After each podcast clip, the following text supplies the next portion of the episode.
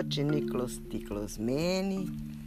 A voz de vocês continuando hoje, ainda mergulhada na Grécia arcaica, já vindo para a Grécia clássica, para o século de ouro de Péricles, trazendo vocês juntos, todos vocês, num raciocínio que segue o fio da meada. Né? Nós estávamos no episódio passado lembrando de Teseu, do, da luta contra o Minotauro e dos mitos e da possibilidade de ter havido de fato um rei Teseu na antiguidade mais remota, em Atenas, mas isso para nos ajudar a pensar no desenrolar do processo desde os primeiros clãs, né, na região da Acrópole, aquela que nós hoje chamamos de Atenas, a capital da Grécia, que já foi uma cidade-estado, para nos lembrarmos de como todos aqueles primeiros núcleos das icoiênias, das famílias, dos grupos genéticos, biológicos, afetivos, foram se ampliando. E por volta do século VI a.C. já haviam se consolidado os chamados demos, os grupos mais amplos, maiores, de várias famílias congregadas, unidas, num processo de reverência aos mesmos deuses, aos mesmos valores, aos mesmos costumes. Né? E, e com uma organização, com uma hierarquia política já consolidada através dos, dos eupátrides, né? os eupátridas, que se reuniam num conselho desses afortunados, desses proprietários de terras, nesse conselho que nós chamamos de Areópagos, os Areópagos. Havia também os arcondes, falamos deles, e que eram substituídos anualmente. Muito bem. Mas eu introduzia no episódio passado uma informação a respeito de todos os julgamentos, de todas as regras que eram estabelecidas nesses conselhos de uma forma muito sincrética, muito fechada. Isso não era aberto a toda a população. Havia julgamentos, havia deliberações, havia, como se fosse hoje, vai um judiciário também. Aquilo é, funcionava como os poderes de deliberação, de julgamento e de execução dos costumes da época, né? Regras vão se, que vão se tornando regras cada vez mais mais é, como é que eu vou dizer, mais é, codificadas, por assim dizer, que extrapolam para além do costume, tá?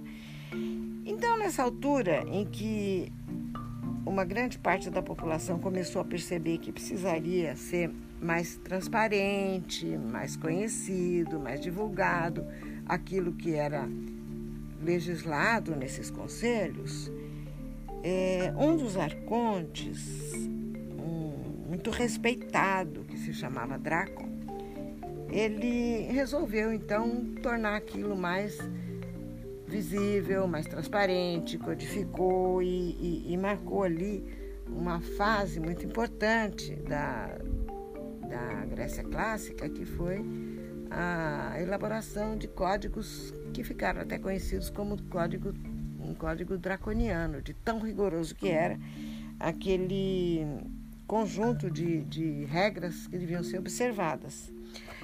E vocês, é, estudando, quando forem ler nos livrinhos de história da, das suas fases de estudo, seja no que hoje ensino médio, alguma coisa assim, vocês vão ver que começaram a aparecer algumas contestações é, junto com essa é, deliberação de Drácon de organizar toda a legislação em Atenas alguns movimentos sociais também se fizeram muito fortes, muito presentes.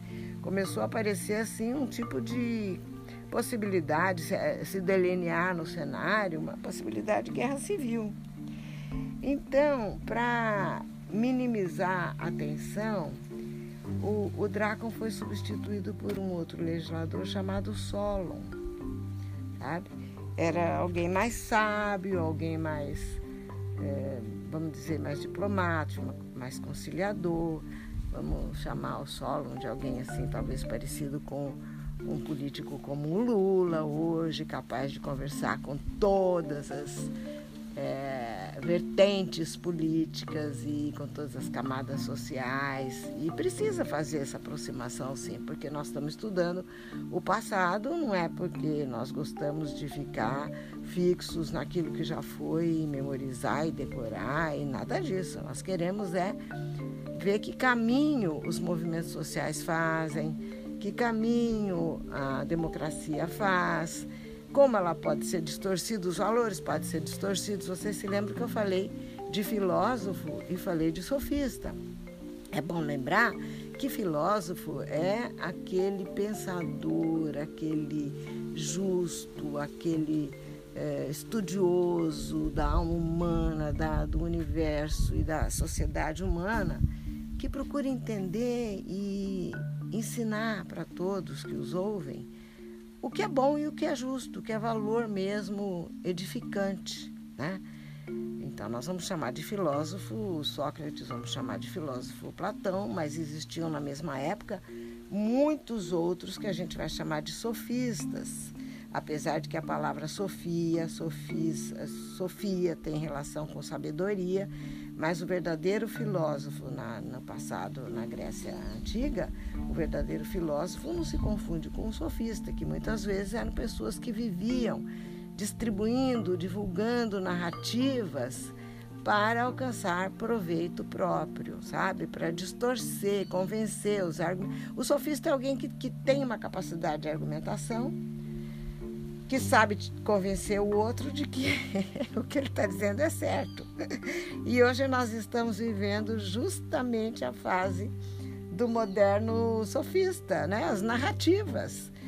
A partir de coisas falsas se constrói uma narrativa, se constrói uma história que parece verdadeira, se vende aquilo como verdade, se consegue uma legião de seguidores, ainda mais agora em tempos de internet.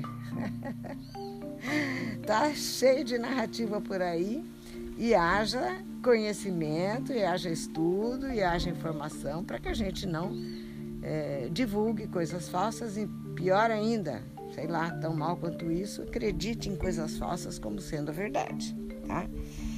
É interessante que o, o Sócrates, ele, Sócrates morreu no, no ano de 399 a.C.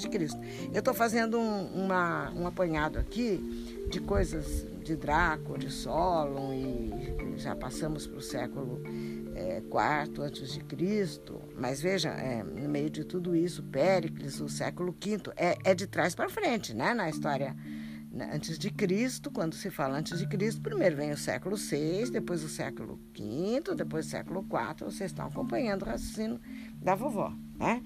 E o Sócrates, então, que morreu em 399 a.C., ele dizia, e o Platão, que foi o seu o divulgador do seu pensamento, eles acreditavam que, o, que a cidade ideal deveria ser governada por filósofos, que o, o, o, o governante melhor para uma sociedade deveria ser o filósofo, aquele que conhece o que é bom, o que é justo e que ajuda a aplicar aquilo que é bom e justo para todos. Olha, falar de bom, de, de bom e de justo no mundo atual implica em várias reflexões e em vários debates que nós estamos dispostos aí, dispostos aí apresentando a vocês.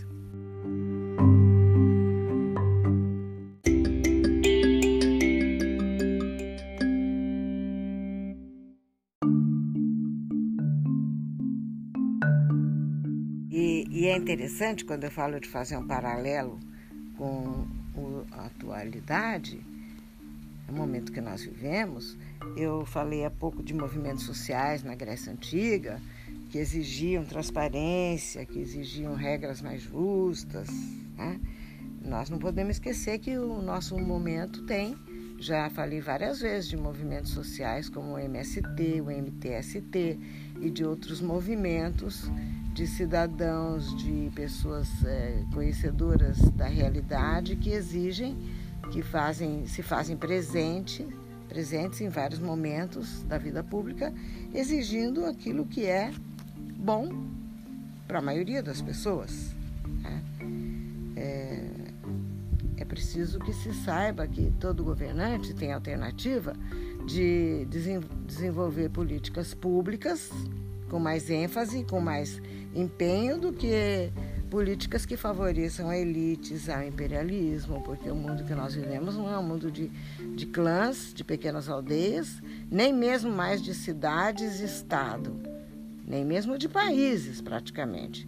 É, é mundo de conglomerados, de comunidades grandes como a comunidade europeia, de OTAN, de ONU, de blocos muito poderosos, e o mundo ocidental vive sob pressão do imperialismo americano.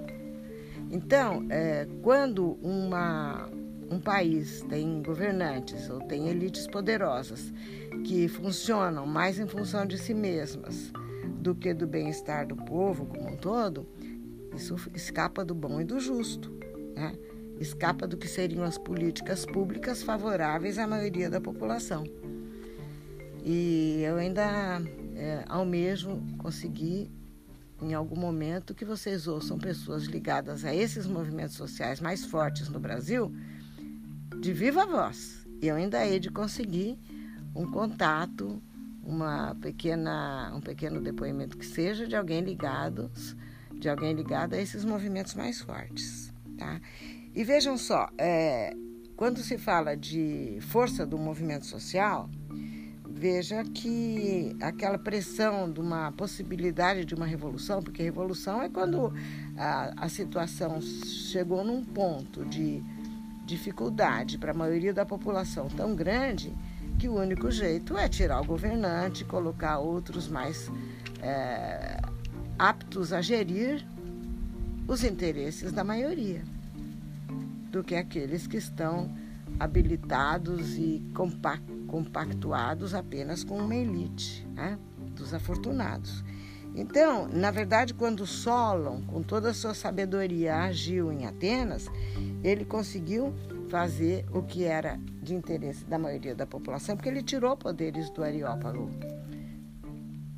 e transformou a, a cúpula deliberativa em um novo conselho de 400 membros, de muito mais gente do que aqueles magistrados que haviam antes na organização anterior, né?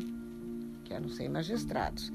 Um conselho com mais representantes, ainda que fossem também esse novo conselho do tempo de solo, também entre, entre os que possuíam uma certa fortuna, não era, é, não era, vamos dizer assim, o povo mais humilde, não, tá? Mas é, já foi uma modificação, um passo adiante, tá? E ele fez coisas muito boas para os mais desfavorecidos, para os para os menos privilegiados, para aqueles que menos condições tinham de viver uma vida digna naquela altura. Isso vamos deixar para o próximo episódio. E vocês vão continuar me ouvindo, pensando, lendo e procurando saber cada vez mais.